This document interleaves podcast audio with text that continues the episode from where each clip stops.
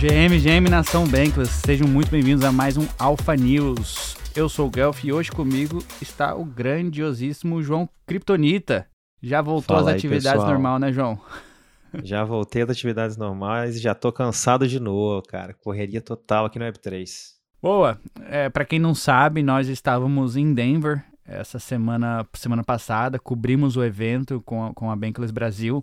Se você quiser se aprofundar um pouquinho mais, entender o que, que a gente fez lá, siga a Bankless nas redes sociais. A gente está postando bastante conteúdo no Instagram e também postamos um podcast que gravamos lá no evento em Denver no canal do YouTube. Então, se você está escutando isso aqui agora, entra lá no YouTube que tem um vídeo que nós gravamos no evento. É isso aí, né, Curi? Exato, cara. Uma grande experiência ali. Fizemos vários conteúdos, entrevistamos muitas pessoas. ZK-Sync, Wallet Connect, pessoal da Polkadot, várias ferramentas de DAOs também. E logo mais isso aí tudo vai ficar disponível nas nossas redes sociais. Também tivemos essa oportunidade de gravar o podcast lá dentro do evento, ficou muito massa, um podcast bem descontraído, onde Guelph, eu, Gus e Sioff falamos sobre nossas impressões do evento, o que a gente gostou, o que a gente não gostou. Então, quem tiver essa curiosidade aí para saber como é o maior evento do Ethereum no mundo, é só chegar nas nossas redes sociais aí, principalmente no YouTube, que vocês vão conseguir ter isso em primeira mão. Boa, boa. Então, com o mercado hoje, hoje é sexta-feira, dia 10 de março. O mercado deu uma pequena queda aí, Bitcoin liderando a queda com 7,69%. Chegou aí nas na casa dos 20 mil dólares, 20.400. Ether não é diferente, também caindo quase 7%, chegando aí na casa dos 1.465 dólares. Pelo que eu vi aqui, há rumores no mercado, circulando no mercado, que a Gemini estaria com problemas junto com o Silvergate, aquele banco que estava facilitando as empresas cripto, e me parece que o Silvergate vai fechar as portas. Nada confirmado ainda, são rumores do mercado, mas o mercado não reagiu muito bem.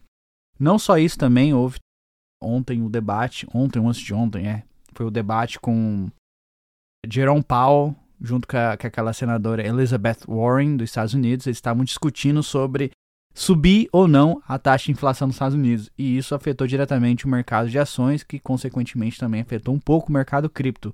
Mas agora é ter aquela paciência, né, aproveitar as oportunidades. É isso, né, Curi? Exatamente, Guelph, exatamente. O mercado cripto a gente sabe que é um mercado volátil, mas ainda que os preços caindo, a gente sabe que tem muita coisa acontecendo, né? E além disso que o Guelph mencionou, a gente viu também para quem gosta de Reddit, essa notícia aqui é especialmente para quem gosta de Reddit como eu, a gente viu uma parceria sendo feita ali entre a comunidade R, R Cryptocurrency e a SushiSwap, uma grande DEX aí do ecossistema, onde uma proposta de governança foi aprovada ali na SushiSwap para criar uma pool incentivada para os tokens dessa comunidade dentro do Reddit, os tokens é, Moon. E eu achei bem interessante. A gente já sabe que o Reddit está com uma pegada bem Web3 aí. E agora vemos, vimos, então, pela primeira vez, uma proposta de governança ali fazendo parceria com uma comunidade dentro do Reddit. Eu acho que isso só fortalece aquela nossa tese que a gente sempre fala, Guelph, de que comunidades realmente são o cerne da Web3, né? Para além de código, para além de blockchain, é, o ecossistema é formado por pessoas. E eu achei isso bastante, bastante legal. E agora uma notícia que mais para os degens, para quem acompanha o mercado de NFTs e não viu essa, perdeu uma oportunidade grande. Recentemente, é, mais precisamente eu acho que ontem ou antes de ontem, a gente viu uma coleção de NFTs sendo criada pela Meta Label em, em colaboração com a plataforma que a gente sempre menciona de public goods, o Gitcoin. E essa coleção de NFT foi basicamente uma coleção comemorativa ali para explicar um pouco para as pessoas como funciona esse método de financiamento proposto pelo Gitcoin. E essa coleção teve um bracinho ali do Vitalik, ainda que de forma indireta, porque o Vitalik também é muito ativo na comunidade do Gitcoin, com public goods e com esse quadratic voting ali dentro do, da plataforma do Gitcoin.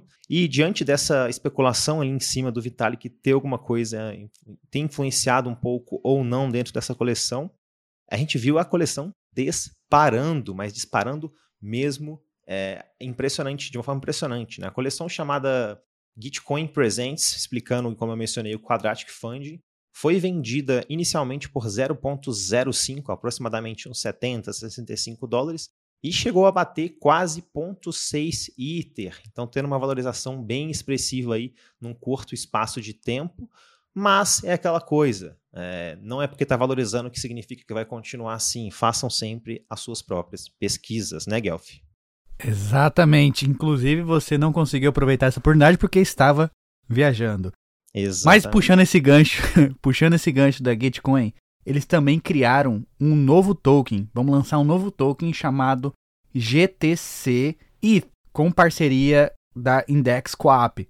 Basicamente, eles vão criar um novo token derivativo dos LSDs ou LSTs, que são os Liquid Staking Tokens, para aumentar o financiamento de public goods. Então, como que vai funcionar esse token? A Index Coap, eles criam índices como se fosse uma cesta, como se fosse um ETF dentro do mercado cripto. Então você compra um único token e você está se expondo uma série de, de investimentos dependendo daquela, daquele token. No caso da, da Index Coap, eles criaram um token chamado DS ETH que investe em todos os, os liquid staking derivativos. Por exemplo, investe no token do ST ETH da Lido, investe no RETH da Rocket Pool e etc, etc. A Gitcoin criou um token para ser idêntico a esse token da Index Coop, porém, todas as recompensas, ou quase todas as recompensas do, do, do, do token em staking, hoje a gente recebe o que? 5% anual, essas recompensas vão ser, serão destinadas para, para Public Goods Funding. Então é uma iniciativa interessante da Gitcoin criar um novo token para que as pessoas possam doar sem ter que dar o dinheiro, entende? Só você fazendo, comprando token, você já está doando para Public Goods. É uma iniciativa interessante, a gente vai acompanhar aqui para ver se esse projeto dá certo. Mas eu achei muito maneira essa, essa iniciativa da Gitcoin.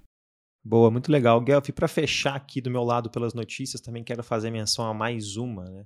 É, a gente sabe que music NFTs é algo bastante comentado aí pelo mercado. A gente sabe que o Culpa Trupa, a gente sempre menciona aqui também, é uma pessoa bastante influente. E o Culpa Trupa acabou de anunciar, na data de, na data de ontem, que a newsletter dele, que chama This Week, This Week in Music NFTs, basicamente, o que aconteceu nessa semana é, sobre NFTs de música, ele vai é, fez um rebranding é, dessa newsletter dele e também vai começar um podcast em cima disso em parceria com o NFT Now, uma, uma plataforma bem grande aí e conhecida no ecossistema de NFTs de música. Então, para quem está bullish em NFTs de música, eu convido a conhecer essa nova plataforma que essa nova empreitada do Culpa Trupa aí que chama Invest in Music. Boa, boa. Ainda no tópico de NFTs, o Lionel Messi, um jogador argentino, entrou para a Web3 investindo em uma empresa. Ele tem uma startup, ele tem uma venture capital e eles lideraram a rodada de investimento dessa empresa, dessa startup chamada Match Day. Eles levantaram 21 milhões nessa rodada e basicamente é um estúdio que está trabalhando com a FIFA para criar jogos Web3 voltado ao esporte, no caso soccer, no caso futebol. Então, Lionel Messi investindo em Web3, muito maneiro. E para fechar também aqui do meu lado, essa empresa brasileira, ECSA, eu não sei como fala certinho, mas eles levantaram 3 milhões de funding.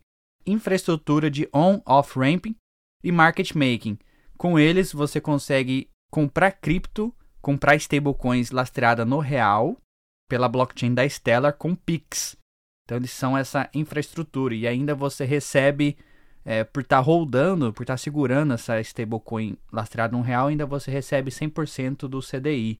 Então uma empresa brasileira aí nas notícias por ter levantado aí 3 milhões uma rodada de investimento. Tô bullish com o ecossistema Latam, viu, Guelph? Muitos projetos interessantes sendo construídos é aí. Verdade, verdade, verdade. Muita coisa na América Latina, muito investimento vindo para América Latina. Eu acho que 2023, 2024 promete aí muita a gente que estava em Denver, a gente que participou ali do maior evento do Ethereum do mundo, quantidade de pessoas falando sobre a América Latina, falando que que estão acompanhando o mercado, sabe do potencial, até que enfim, né? Porque a gente fala já há um tempo no podcast que pô, o mercado brasileiro, o mercado é, Latam é muito gigante, as pessoas realmente precisam de criptomoedas, não é só para o lado especulativo de investimento, mas as pessoas realmente precisam para o dia a dia. Com isso, finalizamos aqui e nos vemos no próximo. Valeu, galera. Valeu.